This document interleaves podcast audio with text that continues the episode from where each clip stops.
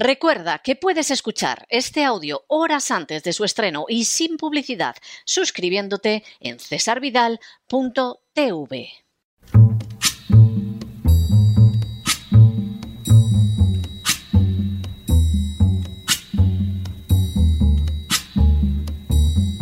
La voz con César Vidal, desde el exilio.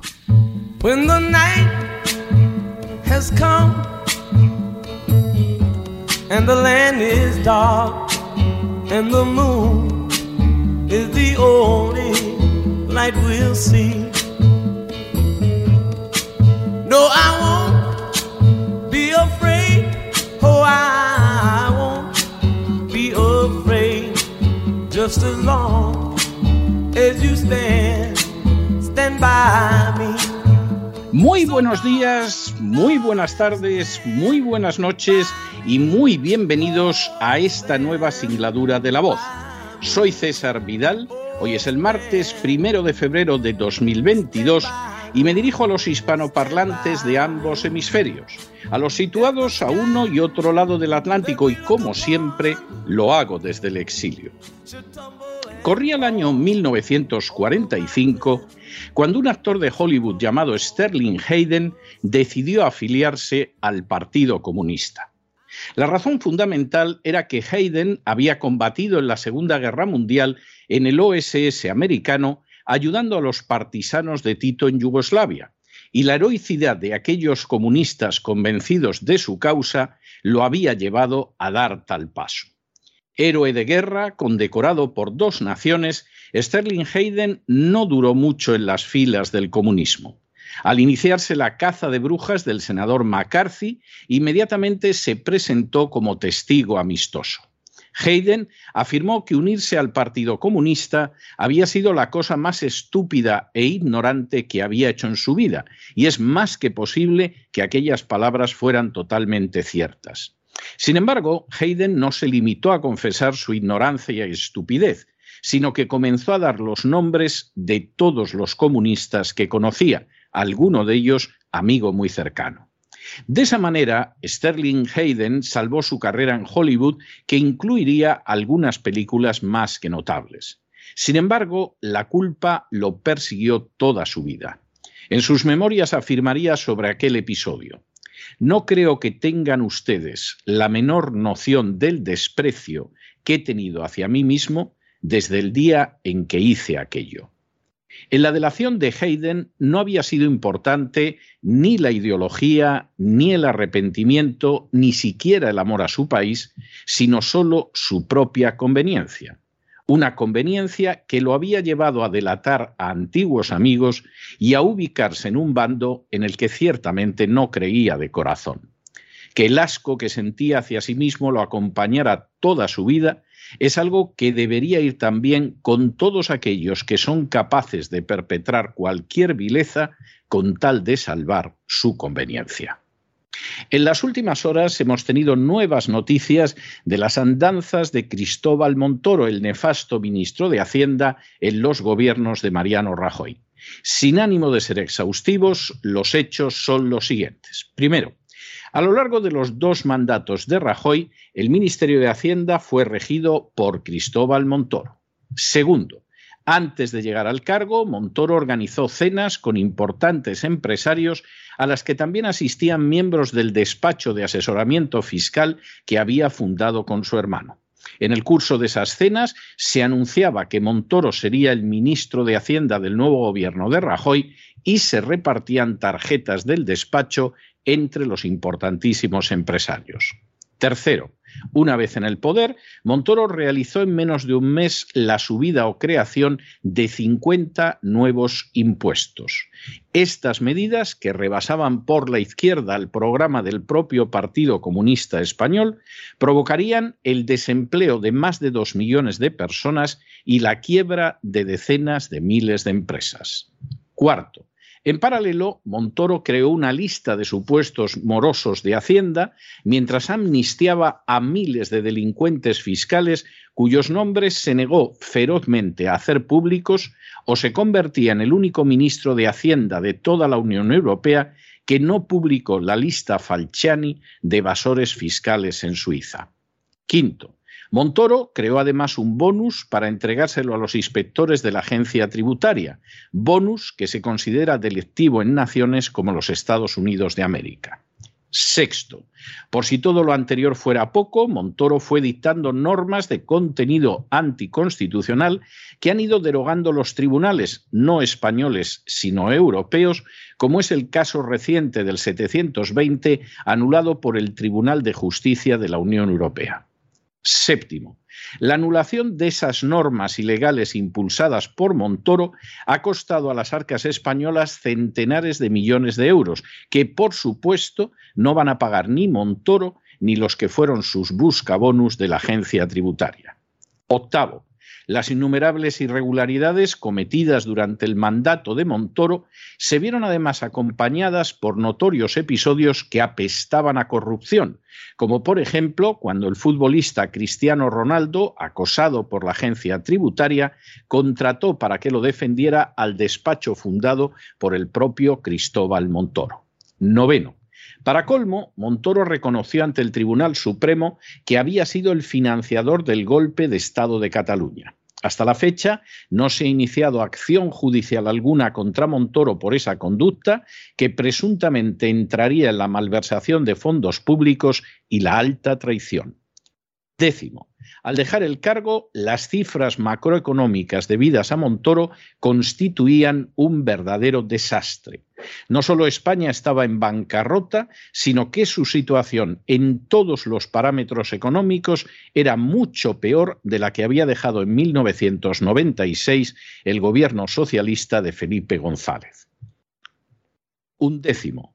Durante estos años, Montoro ha seguido sus labores de conseguidor en diversos lugares y a la vez ha intentado eludir mediante una presencia mediática la posibilidad de acciones judiciales. El último paso en este sentido lo ha dado hace apenas unos días en la prensa catalana. Duodécimo. En una entrevista publicada en catalán, Montoro afirmaba que al ver los presupuestos del gobierno socialcomunista, aplaudía a Pedro Sánchez y no me puse de pie de milagro. No sé qué me frenó, riéndose a continuación.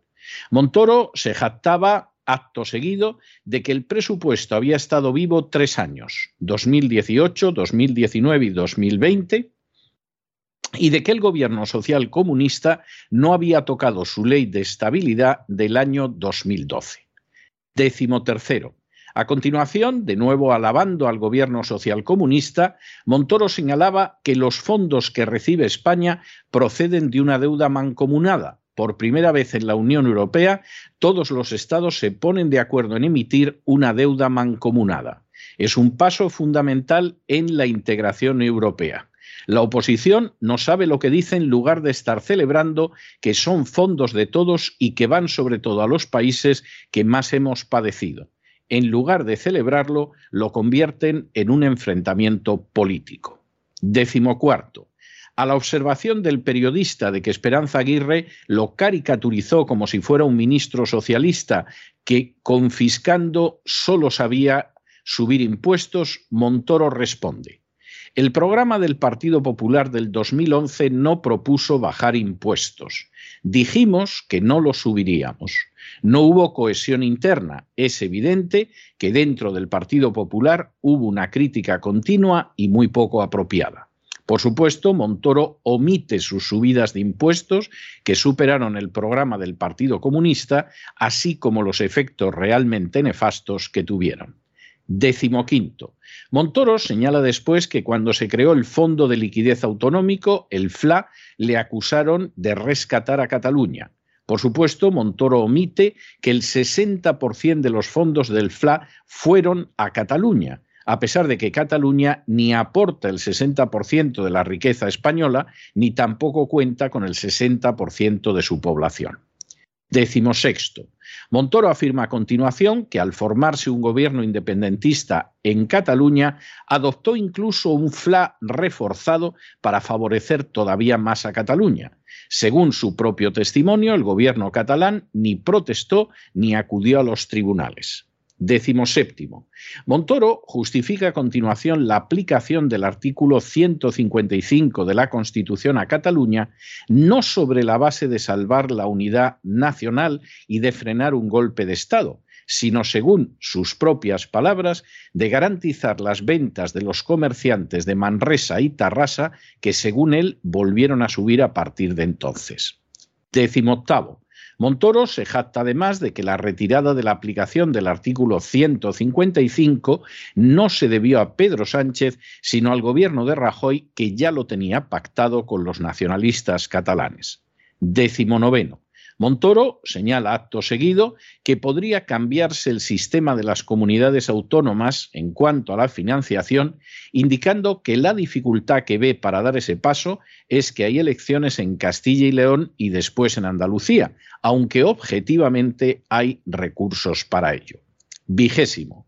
Al señalar el reportero que hay un Madrid-Barça fiscal, Montoro responde que en fiscalidad y en todo, para continuación afirmar, me agrada leer la prensa catalana, también la deportiva como deportista pasivo que soy, y leo a la caverna de Madrid. Y a continuación se ríe. Vigésimo.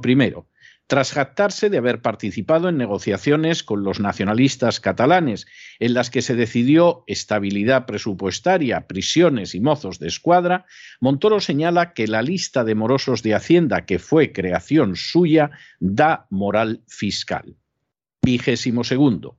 Montoro también se muestra favorable en la entrevista a las regularizaciones del rey emérito, señalando que más vale tarde que nunca.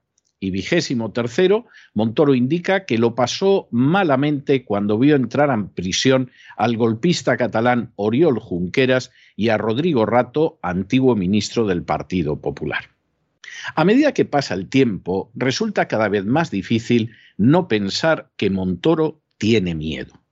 Descabalgado del poder por la dimisión de un Rajoy cercado por la corrupción, Montoro apenas pasa una semana sin que la justicia de la Unión Europea proceda a la demolición de algunas de sus normas despóticas y sin que su nombre sea recordado solo para pública y justificada maldición.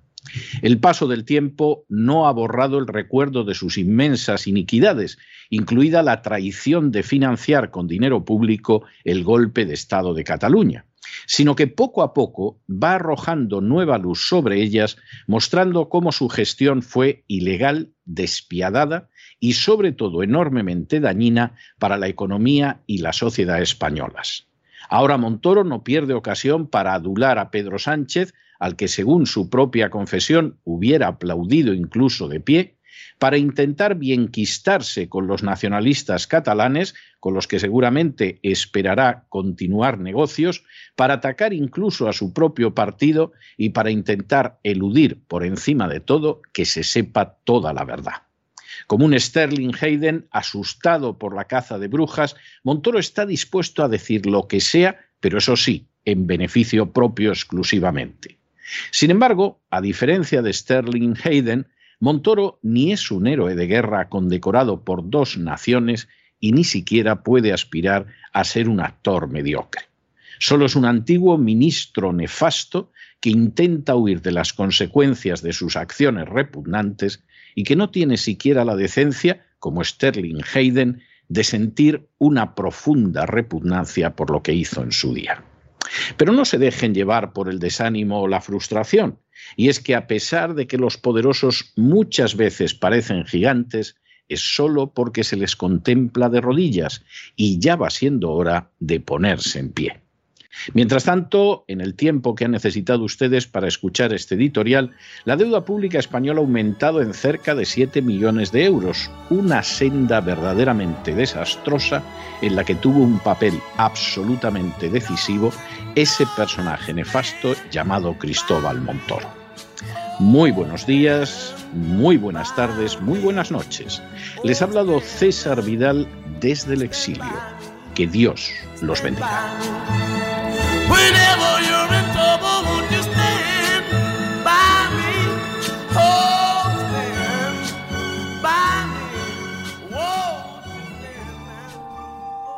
Esta sección está patrocinada por crowdfunding con el siguiente mensaje. Nuestro Señor Jesucristo, el único Dios verdadero, es misericordioso y nuestro Salvador.